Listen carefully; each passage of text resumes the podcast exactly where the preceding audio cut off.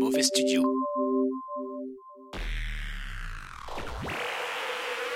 Accrochez-vous, ça va faire mal. Mauvais Journal.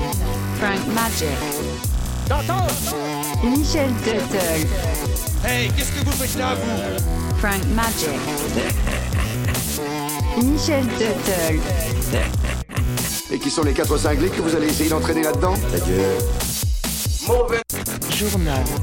Coucou les petits mauvais, je suis Michel Tuttle et je ne suis évidemment pas seul puisque Frank Magic est également de la partie. Salut Francky Salut Michel, salut les petits mauvais, ça fait plaisir de vous retrouver Ah bah ouais, et puis eh ben, on va vous expliquer le pourquoi du comment du mauvais journal. Et pour ceux qui ne le sauraient pas, eh bien ce titre existe déjà exclusivement sur Mixcloud et c'était notre petite émission de confinement en 2020. On a donc décidé de rebooter le bazar pour vous proposer un petit format à la régularité à la longueur aléatoire où nous allons vous parler de mauvais travailleurs qu'on n'aurait pas pu aborder dans Mauvais Travail. Alors ça peut être des histoires brèves ou plus longues, mais le plus souvent insolites.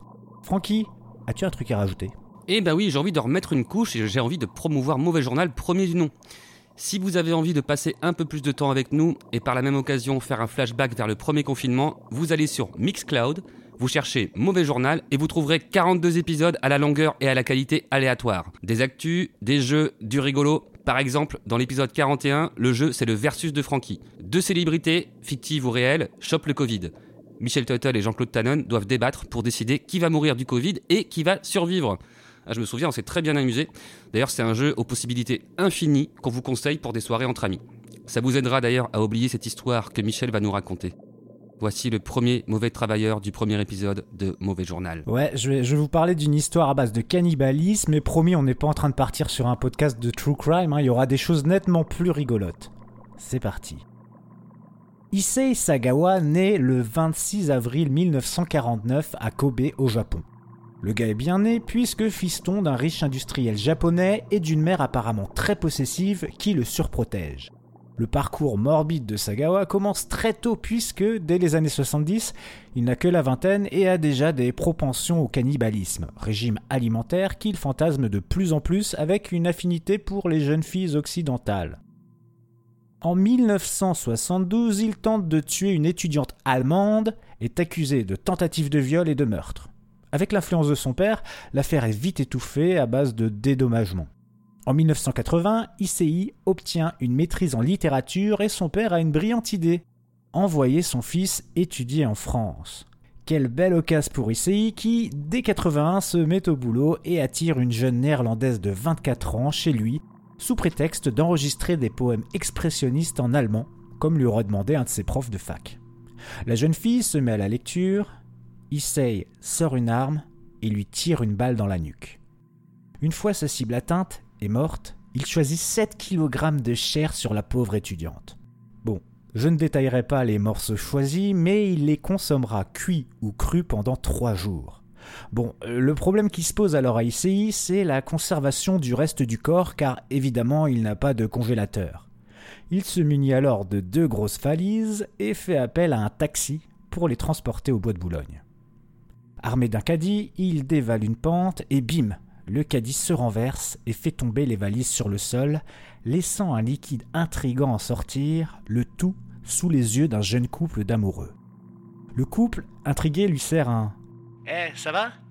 Lui détale à toute vitesse. Il est meurtrier, cannibale, mais pas prêt à se faire griller non plus, et, qui dit griller peut impliquer d'être cuisiné avant, et, et ça, ça le rend pas vraiment à l'aise, le petit galopin. Le couple appelle alors la brigade criminelle qui découvre des morceaux de cadavres dans le bois. Aussitôt, la police lance un appel à témoins. Cet appel arrive aux oreilles du chauffeur de taxi, vous savez, celui-ci même qui a eu le privilège de conduire ICI au bois de Boulogne et qui ensuite a sûrement enchaîné d'autres courses. Celui-ci s'empresse donc de se faire entendre par la brigade criminelle dirigée par le commissaire Mancini pour lui faire part de son petit bout de chemin avec un client asiatique équipé de deux valises. Seulement trois jours après son crime, ICI se fait arrêter. Pas très très bon le gars. Bah ouais, le taximan se souvenait de l'adresse de son client. Une fois arrêté, ICI ne se démonte pas et dit aux agents Euh, bah, si j'avais eu un congélo, vous m'auriez pas grillé. Hein. Placé en détention préventive, il est soumis depuis un an à une expertise psychiatrique menée par trois experts qui attribuent son petit problème psychologique à une encéphalite pendant son enfance. L'encéphalite est une inflammation aiguë du cerveau résultant habituellement d'une infection virale ou d'un dysfonctionnement du système immunitaire qui attaque par erreur le tissu cérébral. Du coup, les psys concluent à son irresponsabilité pénale mais demandent quand même à ce qu'il soit enfermé. Faut pas déconner. S'ensuit un non-lieu et Sagawa est interné un an à l'unité pour malades difficiles de Villejuif avant de retrouver son Japon natal où il sera placé dans l'hôpital psy Matsuzawa de Tokyo en 1984. Un nouveau collège d'experts le déclare responsable de ses actes, mais le non-lieu prononcé en France a un caractère définitif et interdit aux Japonais de le juger. C'est donc en 84 que M. Sagawa est libéré. Une fois tout cela terminé, ICI candidate chez le pôle emploi japonais et réussit à enseigner le français dans une école, mais un des élèves semble le reconnaître. Il doit donc abandonner son nouveau travail. En 89, un tueur en série d'enfants sévit au Japon un tueur qui viole et dépaisse ses victimes. Là, vous vous dites non, c'est pas lui. Eh ben non, c'est encore mieux. La presse nationale engage ICI comme consultant. Du coup, ICI devient connu dans le monde entier et aura le droit de super surnoms tels que le japonais cannibale ou l'étudiant français. L'homme, quand même diagnostiqué comme pervers maniaque, exhibitionniste et narcissique, se met à écrire des livres sans grand succès. Les bouquins relatent tous son crime. Pour conclure sur cette sale histoire, sachez que l'homme apparaît également dans des pubs pour des chaînes de resto de viande, un choix de très très bon goût. Et il aurait même joué dans des films érotiques. Bon là, je, je, sais pas quoi dire. À ce jour, il n'aura pas récidivé, mais ne cache pas être toujours habité par des pensées cannibales. Mais plus seulement à propos de jeunes filles euh, occidentales. Voilà. L'homme ne faisant plus couler d'encre ou de sang n'intéresse plus les médias. Un directeur de rédaction de magazine déclare d'ailleurs à propos d'ICI, cyniquement Oh, il n'a plus de valeur marchande en tant que criminel.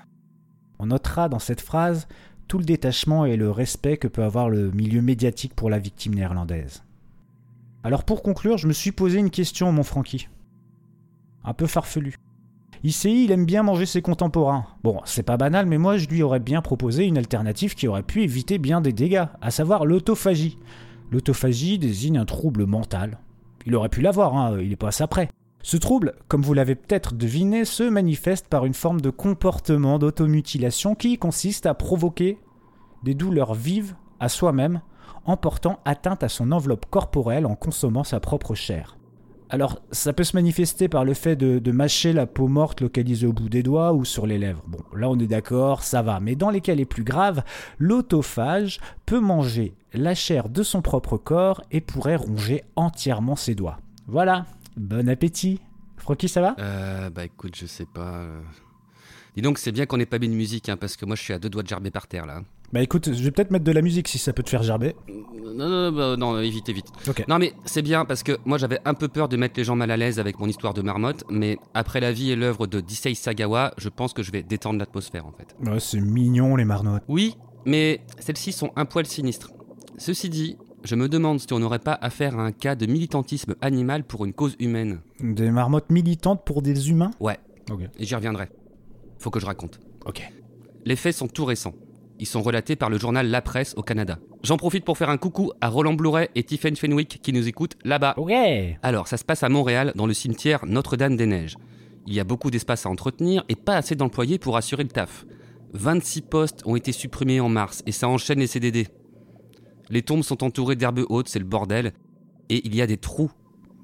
La situation a été mise en lumière par un internaute qui a filmé le décor alors qu'il visitait la tombe de son père. Sur la tombe d'à côté, des ossements humains. Les trous sont creusés par des marmottes qui déterrent les morts. Patrick Chartrand, le porte-parole du syndicat des travailleuses et des travailleurs du cimetière de Notre-Dame-des-Neiges, a déclaré Ce que vous avez vu dans la vidéo, c'est très représentatif de ce qui se passe. La job n'avance pas. Aïe aïe aïe aïe aïe. Euh, parfait mon accent, hein. je sais, je, je me suis entraîné. Qu'est-ce qu'il y a? Qu'est-ce qu'il y a? La merde. Déjà le 9 mai dernier, jour de la fête des mères, un certain Kim Vibo, venu se recueillir sur la tombe de sa mère, a retrouvé sur celle-ci des restes humains. Les coins vandalisés par les marmottes ont été arrangés suite au signalement, mais pas la situation des employés qui sont en négociation depuis janvier 2019 pour le renouvellement de leur contrat de travail. Comme dit Patrick Chartrand, c'est très lent. Il n'y a pas beaucoup de progrès. Voilà pourquoi je pense que ce sont des marmottes militantes. Elles ont fait du mauvais travail pour dénoncer des mauvaises conditions de travail. Oh, c'est du mauvais travail. Et les imitations, vraiment? Ah, le- Ça, c'est l'accent. du- euh, ah, ouais. c'est- du J'ai bon passé la, semaine. hein. Tous les soirs, je te disais, j'ai. C'est vrai qu'on sait pas si c'est trop un accent belge ou, ou un accent. euh, C'est bien? Bah Ouais. putain, c'est ouais, bah ça reste un peu glauque en fait euh, les petites marmottes. J'aurais aimé avoir une petite interview de marmotte moi à la fin, mais bon, euh, on pourra, on pourra s'en arranger. Mon petit Francky, Ouais. voilà, c'était notre petite euh, notre petite pastille mauvais journal, et on se retrouve, on ne sait quand, pour le deuxième épisode. Est-ce qu'on en sait un peu plus déjà sur ce deuxième épisode Mmh, Ça tient en quatre lettres. Oh, allez, Surprise. bisous les petits mauvais. Bisous, bisous. Mauvais. Journal.